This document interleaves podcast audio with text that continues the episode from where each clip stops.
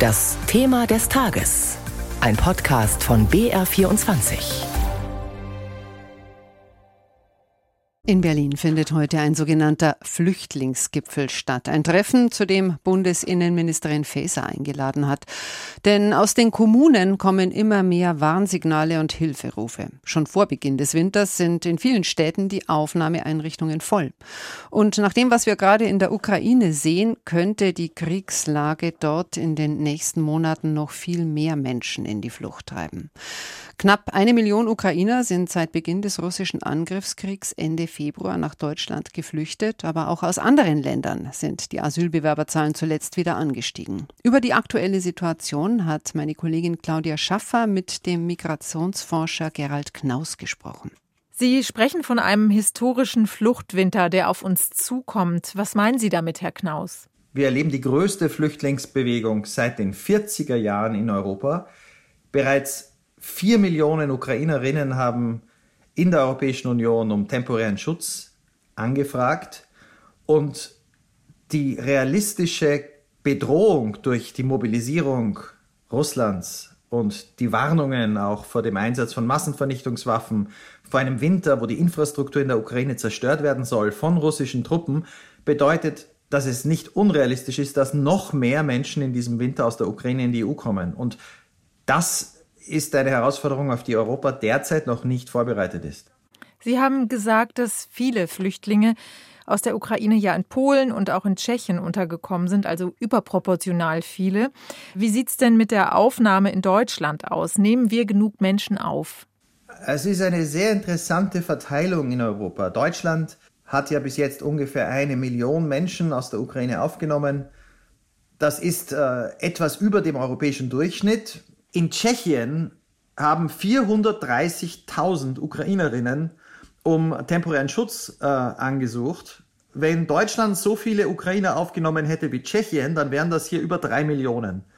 Und das heißt auch, dass jeder ein Interesse hat, diese Länder, Polen, Tschechien und vor allem die Gemeinden, die Städte wie Warschau oder Prag äh, zu unterstützen, ähm, und auch auf europäischer Ebene dafür zu sorgen, dass auch andere Länder, die sehr wenige aufgenommen haben, wie Spanien, Italien, Frankreich, alle diese drei großen Länder haben zusammen weniger Ukrainerinnen aufgenommen als das kleine Tschechien mit äh, 10 Millionen Einwohnern. Wie kann man denn Frankreich, Spanien oder Italien, wie Sie sagen, motivieren, mehr Menschen aufzunehmen? Also die, äh, eine Zwangsverteilung nach Quoten wird es nicht geben, sie würde auch nicht funktionieren. Ähm, aber was man machen könnte, ist äh, erstens äh, dafür werben, dass auch Information zu den Ukrainerinnen kommt, wo es in Frankreich, Spanien, Italien äh, Aufnahme gibt. Äh, wenn man das dann besser organisiert, wenn man äh, hier äh, auf freiwillige Verteilung durch Information setzt, dann wäre das ein großer Schritt. Man muss allerdings auch darüber reden, warum in der Europäischen Union manche Länder relativ wenig Hilfe, auch finanzielle Hilfe für Ukrainerinnen bereitstellen, die dort sind.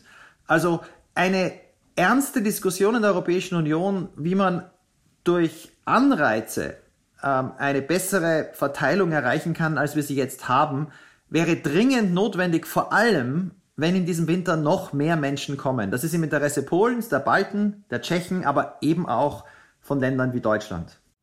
Der Migrationsforscher Gerald Knaus fordert also eine bessere Verteilung der ukrainischen Flüchtlinge in Europa. Aber eine Zwangsverteilung nach Quoten wird seiner Ansicht nach nicht funktionieren. Wir schauen jetzt etwas genauer auf die Lage in Bayern. Zugeschaltet ist uns Stefan Dünnwald, Sprecher des Bayerischen Flüchtlingsrats. Guten Morgen, Herr Dünnwald. Guten Morgen. Gerald Knaus, der Migrationsforscher, warnt vor einem historischen Fluchtwinter und heute berät ja Bundesinnenministerin Faeser in Berlin mit Vertreterinnen und Vertretern der Kommunen, die teilweise jetzt schon am Limit sind. Wie ist denn die aktuelle Situation in München und in Bayern?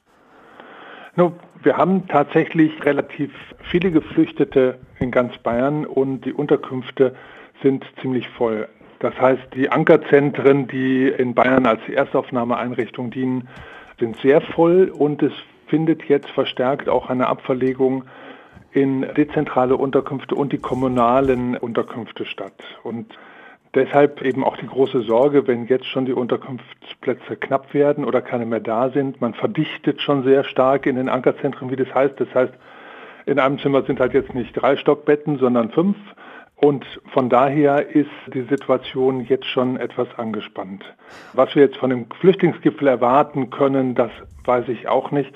Ich denke, ganz wichtig ist es, wie Gerald Knaus auch schon sagte, man muss einfach die Freiwilligkeit auch unterstreichen. Man muss daran appellieren, dass die Kommunen freiwillig dafür sorgen, Plätze bereitzustellen. Wie sollte man sich denn konkret darauf vorbereiten? Also wie sollte man diese Plätze bereitstellen? Was gibt es da jetzt zum Beispiel in einer Stadt wie München überhaupt für Möglichkeiten?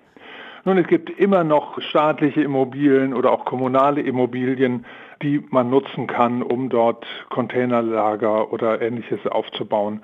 Dann gibt es natürlich auch viele ukrainische Geflüchtlinge, die privat untergekommen sind und das ist ein Zweig, den man auf jeden Fall weiterverfolgen sollte.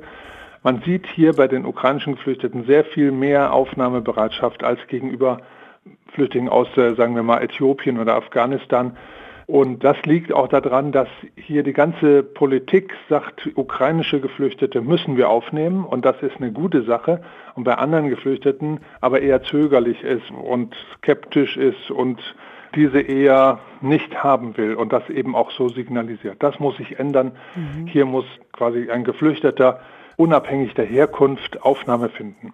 Es kommen ja eben nicht nur Flüchtlinge aus der Ukraine zu uns, auch wieder verstärkt aus anderen Ländern, aber die ukrainischen Flüchtlinge genießen dann doch eine gewisse Bevorzugung. Wie wirkt sich das denn eigentlich aus oder wie stellt sich das längerfristig dar, beispielsweise im Zusammenleben in den Unterkünften? Nun, man versucht, die ukrainischen Geflüchteten von den anderen Geflüchteten zu trennen, damit das nicht so ganz offensichtlich ist, weil die Leute aus der Ukraine, die dürfen privat wohnen, die dürfen sofort arbeiten. Die bekommen die Integrationskurse, die dürfen Haustiere in der Unterkunft haben, die kommen mit dem eigenen Auto teilweise. Das sind Sachen, die andere Geflüchtete überhaupt nicht haben. Denen wird alles Geld abgenommen, wenn sie kommen, um davon die Unterkünfte zu bezahlen. Natürlich haben die kein Recht, ein Haustier mit in die Unterkunft zu nehmen. Und sie unterliegen vor allen Dingen auch Arbeits- und Integrationsverboten. Hier fehlen die Sprachkurse, die die Ukraine angeboten bekommen. Mhm. Und hier sehen wir, dass wir eigentlich unglaublich schlechte Flüchtlingspolitik betreiben, weil die Ukrainer, Ukrainerinnen werden so behandelt, dass sie sich auch schnell integrieren können. Bei den Flüchtlingen versucht man das zu vermeiden. Und das ist eine Politik, die wir dringend auf den Prüfstand stellen müssen. Vielen Dank für dieses Gespräch. Das war Stefan Dünnwald vom Bayerischen Flüchtlingsrat. In Berlin berät heute Bundesinnenministerin Nancy Faeser mit Vertreterinnen und Vertretern von Städten und Gemeinden über die Aufnahme von Flüchtlingen, insbesondere aus der Ukraine.